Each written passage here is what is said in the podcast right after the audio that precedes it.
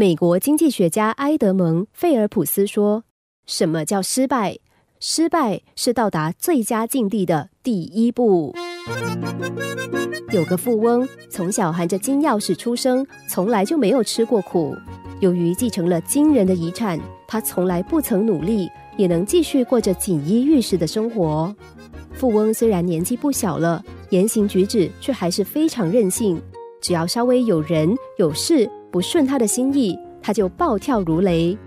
妻子虽然时常劝他，但他都当成耳边风。某次，富翁进行健康检查，医生警告他要控制体重，否则疾病很快就会找上门来。偏偏这个富翁非常喜欢吃甜食，妻子禁止，他就躲起来偷吃。如果妻子发现，说他几句，他就恼羞成怒。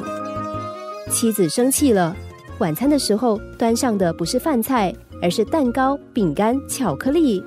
富翁看了，拍手叫好，觉得这样的晚餐真是太棒了，一下子就把一桌的甜点扫个精光。第二天早餐，富翁吃了一大碗红豆汤。午餐吃冰淇淋，晚餐是苹果派。第三天早上，他看到桌上又是甜点，应该大快朵颐的他，却觉得一点食欲也没有。他对妻子说自己吃腻了，让妻子去准备正常的早餐给他吃。不久之后，妻子端出粥、煎蛋和青菜，富翁一吃，差点没吐了出来。所有的食物都甜的不得了。富翁生气大骂说：“搞什么？这东西能吃吗？”妻子冷冷的说：“你不是喜欢吃糖吗？”富翁说：“厨房里还有盐、辣椒，难道你都不会用吗？只加糖，东西怎么会好吃？”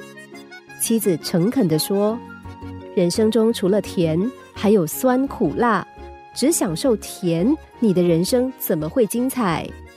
富翁听了，觉得很有道理。从此改正自己的缺点。每个人都希望万事如意，永远一帆风顺。但是，只有甜味的人生不但乏味，更永远不会进步。